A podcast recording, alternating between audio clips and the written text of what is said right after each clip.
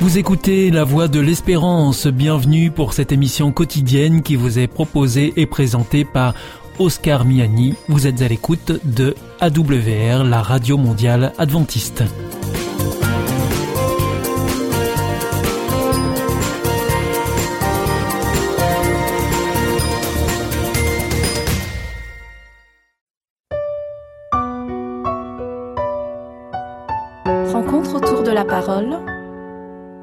L'Église adventiste vous propose une prédication enregistrée en public.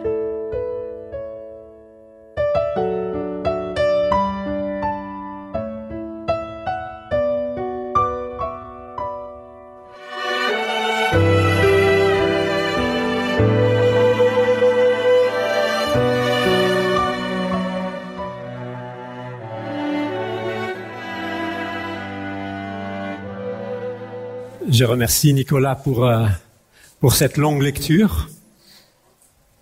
Et c'est un texte qu'on a plutôt l'habitude de lire euh, au moment de Noël, à la naissance de Jésus. Mais en fait, ce texte n'a pas été écrit pour cela, mais quand euh, Luc a écrit le texte, dans son introduction à l'Évangile, il dit que c'est pour affermir la foi de Théophile. Et Théophile, c'est l'ami de Dieu. Donc ce texte a été écrit pour affermir la foi des croyants, pour nous permettre de nous enraciner, d'ancrer notre, notre foi. Donc ce que je vais dire aujourd'hui, c'est pas forcément quelque chose de nouveau. C'est des choses que l'on connaît, mais qui sont là un petit peu pour approfondir ce que nous croyons. Pour parler de cela, Luc va utiliser une comparaison entre deux familles. Celle de Zacharie et Élisabeth d'un côté et celle de Marie de l'autre. Eux vont donner naissance à Jean-Baptiste et Joseph et Marie donneront naissance à Jésus. Dans, dans ce texte, nous allons voir trois aspects, trois aspects différents. Le premier, c'est les familles. On va les comparer. Ensuite, on comparera les annonces qui sont faites, celles à, Zacharie et celles faites à Marie, et on regardera ensuite comment les uns et les autres ont réagi, comment Zacharie a réagi et comment, eh bien, Marie a réagi. Il y a un quatrième aspect, mais j'aimerais pas l'aborder ce matin avec vous. Quand on a lu le texte, il y a l'aspect des missions de Jean-Baptiste et de Jésus. Je ne vais pas l'aborder avec vous ce matin, mais je vous invite, si vous avez du temps cet après-midi, à regarder, à les comparer et à être enrichi là aussi par cette comparaison, par cette étude, par ce regard. J'aimerais commencer par les familles.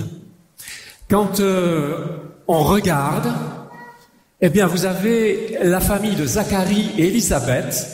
J'ai envie de dire dans ce texte que ce sont des gens, sur le plan religieux, que l'on peut qualifier quasiment de, de parfaits, d'exemplaires. D'abord, on sait qu'il est Zacharie est sacrificateur, mais si vous lisez dans, dans ce texte, il est de la classe d'Abia. Sa femme est aussi fille, dit le texte, d'Aaron. Et on vous dit au verset 6, tous deux étaient justes devant Dieu. Donc vous avez le premier élément juste. Observant d'une manière irréprochable, vous dit le texte, tous les commandements, et le texte rajoute toutes les ordonnances.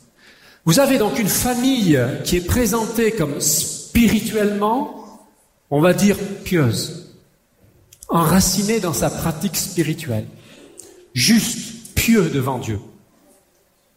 De l'autre côté, quand on regarde ce qu'on nous dit sur Marie, il y a très peu de choses.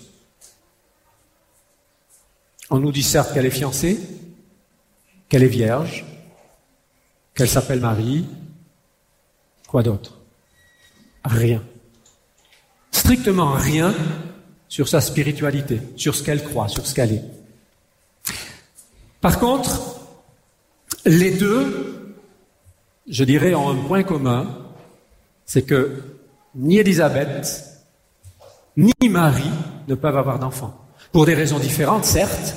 Une est trop âgée et l'autre, j'ai envie de dire, est trop jeune parce qu'on imagine qu'à cette époque, elle devait avoir 16 ans. Certes, elle est promise à un homme puisqu'elle est fiancée, mais elle ne connaît pas d'homme. Elle n'a pas de relation sexuelle, donc pas possible d'avoir un, enfant. Et c'est vrai que si nous écoutez, on nous dit que on a une famille très pieuse. Quand on nous parle de Marie, on nous dit son prénom Marie, et Marie, c'est intéressant parce que souvent c'est en lien avec le caractère. Et euh, on pourrait presque traduire Marie par un petit peu têtu. Quelqu'un qui a du tempérament. Alors c'est positif. Quand vous avez quelque chose à faire, quelqu'un qui a du tempérament, il y va. Si c'est un peu négatif, c'est quelqu'un de têtu, d'un petit peu rebelle. Et donc on est dans ce décalage entre les familles. On nous dit quasiment rien non plus de Joseph, simplement qu'il est de la famille de David. Au niveau des annonces, là aussi, une ressemblance, beaucoup de différences. La ressemblance, c'est que tous les deux, que ce soit Zacharie ou Marie, les deux sont troublés par l'annonce et les deux ont peur, parce que l'ange dit, n'aie pas peur, ne crains pas. Par contre, si vous regardez ce qui se passe au moment de l'annonce, c'est extrêmement frappant et même, j'ai envie de dire, extrêmement choquant. Comment ça se passe pour Zacharie Le texte dit qu'il est au service de Dieu dans le temple et la manière dont il a été au service, c'est parce qu'il a été tiré au sort. Et dans la pensée de l'époque, être tiré au sort, c'est Dieu qui l'a appelé. Donc appelé par Dieu pour être au service dans le temple donner les parfums au moment de la prière et tout le peuple dehors en prière. Et là, le texte dit que Dieu envoie un ange et cet ange, le texte dit, apparaît.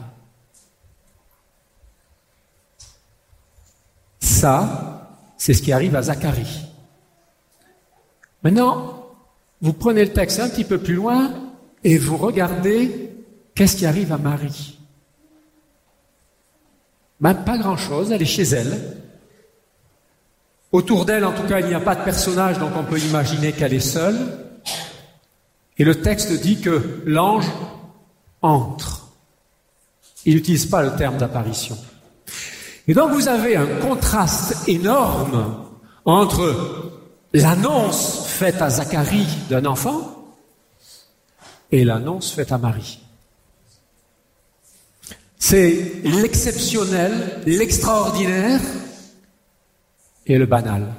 Elle est dans un petit village perdu, Nazareth, et quoi d'autre? Pas grand-chose. Ce qu'il y a d'intéressant, c'est les réactions.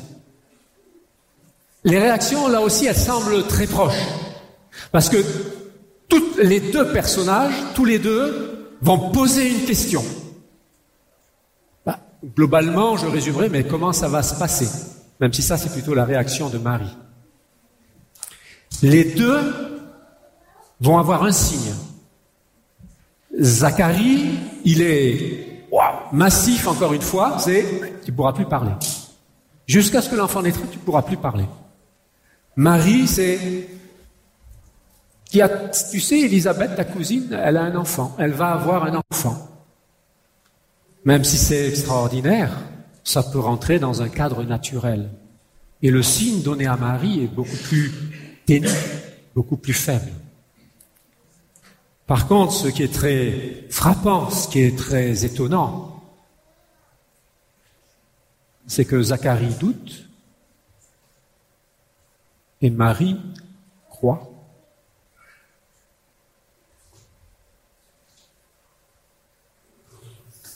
Qu'est-ce qu'on fait de tout ça?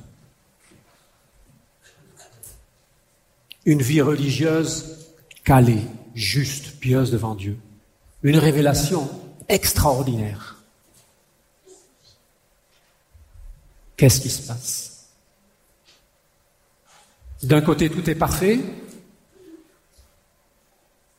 Ils ont une vie religieuse juste. Et d'ailleurs, c'est intéressant, quand l'ange parle à Zacharie, il lui dit, ta prière est exaucée. Et c'est une forme, on dirait, de, récompense, vu tout ce qu'on dit sur eux. Mais derrière, il y a le doute. Pour Marie, il y a de la simplicité. Le texte ne parle pas de justice, mais parle du fait qu'il y a une grâce qui lui est faite. Et là, il y a la foi. Les uns vont donner naissance à Jean-Baptiste qui à un moment donné lui aussi va douter de Jésus, et de l'autre, ça sera Jésus le Messie. En fait, Luc oppose deux personnages, il oppose deux mondes, un petit peu celui de l'Ancien Testament et celui du Nouveau Testament, deux systèmes, deux systèmes qui ne se construisent pas sur les mêmes bases. Mais avant d'aller plus loin, j'ai envie de vous poser une question. Imaginez que vous soyez parent, que vous ayez un petit bébé, et que pour X raisons, vous ne puissiez pas l'éduquer. À quelle famille le donneriez-vous? Est-ce que vous le donneriez à Zacharie et Élisabeth? Gens d'expérience, très pratiquants religieusement, fidèles depuis des années ou à une jeune fille de 16 ans qui n'a pas d'expérience de la vie, qui n'a jamais eu d'enfant. Alors évidemment, elle doit fréquenter la synagogue, peut-être, je ne sais pas. On ne sait rien de sa vie spirituelle. Et je suis frappé de voir ce que fait Dieu. Et il le donne à Marie. Il donne son fils à Marie parce qu'il met en avant quelque chose qui est plus important pour lui, même si ça compte aussi, mais plus important que la justice. C'est la foi. Vous permettez que je vous bouscule un petit peu ce matin euh? Donc, vous voyez à qui on fait confiance. Maintenant, je vous pose le problème sous un autre angle, celui de la vie de l'Église. Est-ce que vous accepteriez que notre église ici de Collonges soit dirigée par des jeunes de 16 ans? Alors peut-être que dans votre cœur, certains ont dit Ah non. Réfléchissez. Pourquoi? C'est des questions que je lance juste pour nous obliger à réfléchir sur la manière dont on construit notre vision du monde. Et si on est sur ce registre-là, Dieu aurait donné son enfant à Zacharie et Élisabeth, mais il l'a pas fait. Donc c'est en train de nous dire quand même que sur quoi est construite ma spiritualité? Est-ce qu'elle est construite sur une pratique juste Quelque chose qui, que je peux vérifier, qui me paraît stable? Ou sur quelque chose de très difficile à voir la foi. Alors c'est vrai que Dieu est capable de voir les cœurs, mais vous voyez qu'on est tout d'un coup sur quelque chose de, très fragile et peut-être pas aussi solide qu'on le pensait. Alors la question qui se pose, mais qu'est-ce que c'est que la foi? Alors, moi je suis enfant d'adventiste, et donc depuis tout petit, quand on pose qu'est-ce que c'est la foi, j'ai une réponse qui est très claire, c'est Or la foi est une ferme assurance. J'attends la suite de votre part. merci, c'est gentil. merci, Ibrahim. Et c'est un automatisme qui est intéressant. Mais ici, dans ce texte, euh, ça va être un petit peu différent. Ça va être un peu autre chose. Dans ce texte, il dit Rien n'est impossible à Dieu. C'est le verset 37. Et le problème de, cela, c'est que, par exemple, je démarre de ce que je crois. C'est-à-dire que je demande quelque chose à Dieu et je me dis rien n'est impossible. C'est une démonstration de quelque chose comme ça. Et je pars du bas pour aller vers lui. Et je vais lui demander des choses qui sont justes, ce qui me paraît bien la santé, un certain nombre de, choses qui me paraissent extrêmement positives et même en lien avec vraiment la parole de Dieu. Et ici, dans ce texte, à première vue, ça semble marcher parce que le texte dit, j'ai exaucé ta prière. C'est vrai. Mais la réponse de Dieu est quand même un petit peu troublante. Parce que, oui, il répond. Mais il va donner un enfant qui, à 30 ans, va être décapité. C'est pas simple comme réponse. Qui souhaiterait cela? Et vous savez, dans ce texte, c'est intéressant parce que quand euh, Élisabeth exprime à Marie, elle lui dit, le Seigneur a ôté ma honte. C'est-à-dire que pour elle, il y a un problème de honte. C'est quelque chose qui la blesse et elle demande à être guérie par cet enfant. Mais le texte part sur une autre piste. Ici, on est dans le cadre du plan du salut. Et là, c'est ni Zacharie ni Marie, c'est Dieu qui décide.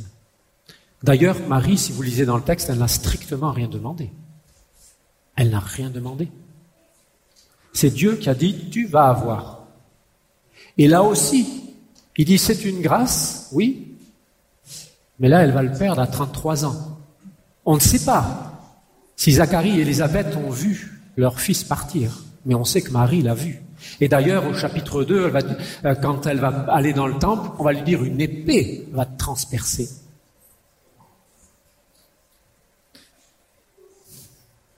Une grâce qui vous transperce, c'est quand même pas simple. Et elle, elle va dire cette phrase au moment où, vous voyez au verset 37, le texte dit Rien n'est impossible à Dieu. Elle va dire au verset 38 je suis esclave du Seigneur, qu'il m'arrive selon ta parole. J'ai envie de dire nos limites dans le plan du salut. Nos limites parce que c'est quelqu'un qui ne peut pas avoir d'enfant d'une manière ou de l'autre. Donc Dieu dépasse les limites physiques, certes, mais euh, nos limites, si vous imaginez en tant que parent, comme ça peut être troublant. Et là, on est en train de rentrer dans quelque chose d'autre, un autre paradigme. Et j'aimerais vous faire rentrer dans cette logique parce que c'est la logique de la foi de ce texte. Et c'est douloureux. C'est pas simple. Est-ce que vous pensez que, comme Zacharie peut-être l'a pensé à un moment donné, que Dieu répondait pas à ses prières. Ou acceptez-vous que Dieu ait un plan pour vous? Et est-ce que vous êtes prêt à vous y soumettre, quel que soit le prix. Et le prix est chèrement payé. Parce que vous savez, des fois on peut se dire, mais si Jésus, au lieu d'avoir fait son ministère pendant trois ans, il avait fait pendant dix ans ou vingt ans. Si Jean-Baptiste, au lieu de faire pendant quelques années aussi, il avait fait pendant dix ans, vingt ans, qu'est-ce que ça aurait porté comme fruit?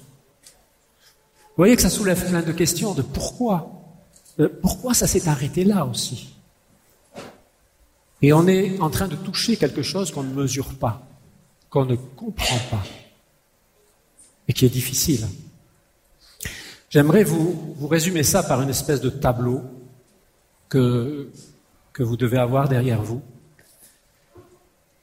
Soit on est comme Zacharie, et on part, j'ai envie de dire, de, ce point-là qui est euh, je pars de ma piété, de ce que je crois, de ce que je veux, de ce que je désire, de ce que je demande. Et je dis, rien n'est impossible à Dieu. Puisque rien n'est impossible, pourquoi il ne me le donnerait pas?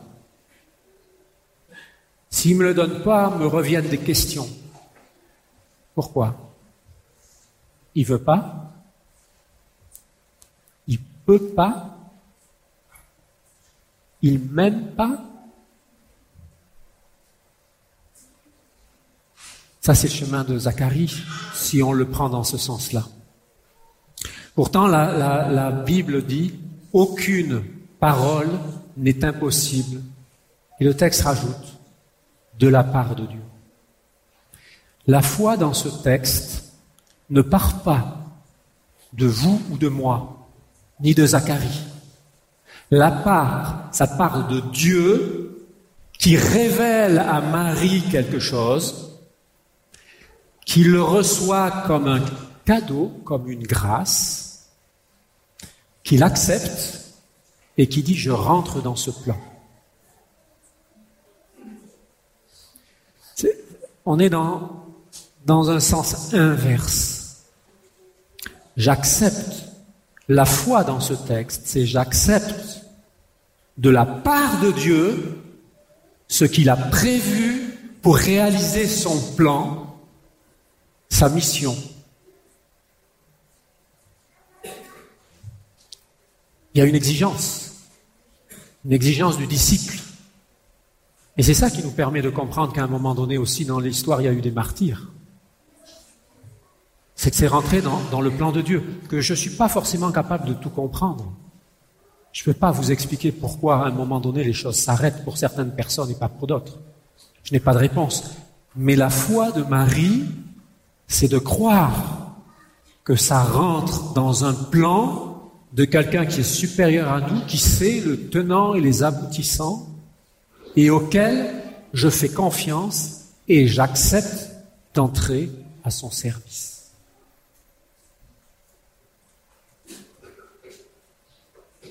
De la part de Dieu, aucune parole n'est impossible. Et j'aimerais aller plus loin. J'ai pris dans l'évangile de Luc trois paroles de Jésus. Si quelqu'un veut venir après moi, qu'il se charge de sa croix. Aimez vos ennemis, ne jugez pas, et j'aurais pu en, lister plein d'autres, rien que dans l'évangile de Luc. Et là, j'ai envie de poser la même question que Marie, c'est comment est-ce possible? Si vous partez de Zacharie, qui considère que c'est par la piété, par sa pratique religieuse, c'est totalement impossible. Ça ne fonctionne pas. Nous ne pourrons pas vivre ce que le Seigneur demande.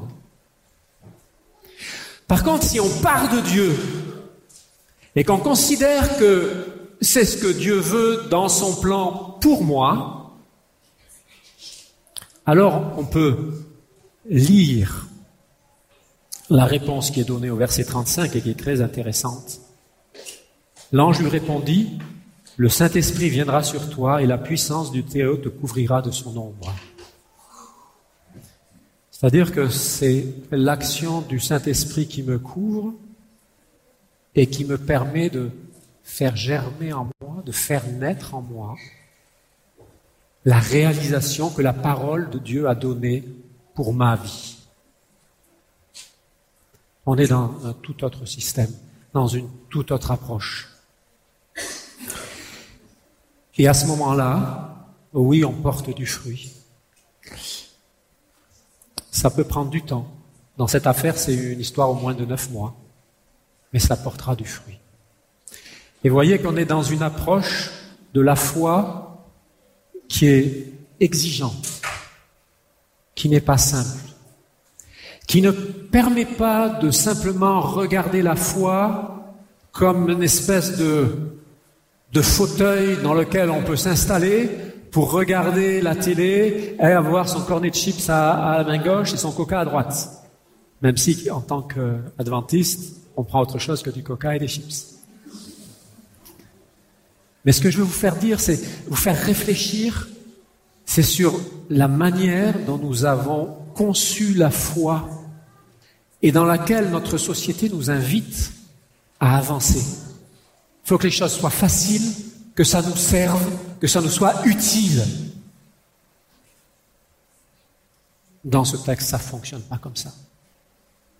Alors je vous invite à, à, réfléchir sur votre vie spirituelle, sur votre manière de comprendre les choses, et que Dieu nous aide à peut-être regarder notre vie sous un autre angle, pour nous permettre d'avancer, de marcher avec lui, de pouvoir accomplir la mission.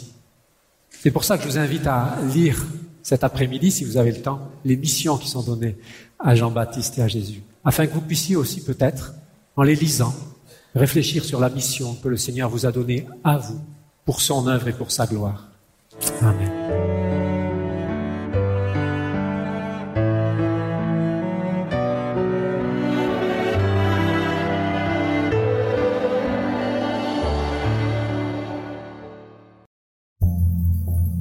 Au nom de l'amour. Est-ce un nouveau film? Non, c'est le nouveau cours de l'IEBC. IEBC Oui, l'Institut de l'étude de la Bible par correspondance. Tu vas sur le site www.iebc.org et tu découvres tous les cours gratuits. Tu as raison. Au nom de l'amour, ça vaut la peine.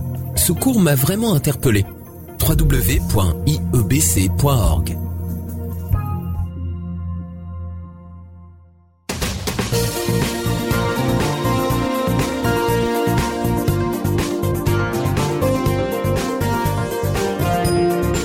Notre émission est maintenant terminée. C'était la Radio Mondiale Adventiste, la voix de l'espérance. Je vous souhaite une très bonne continuation. Que Dieu vous bénisse.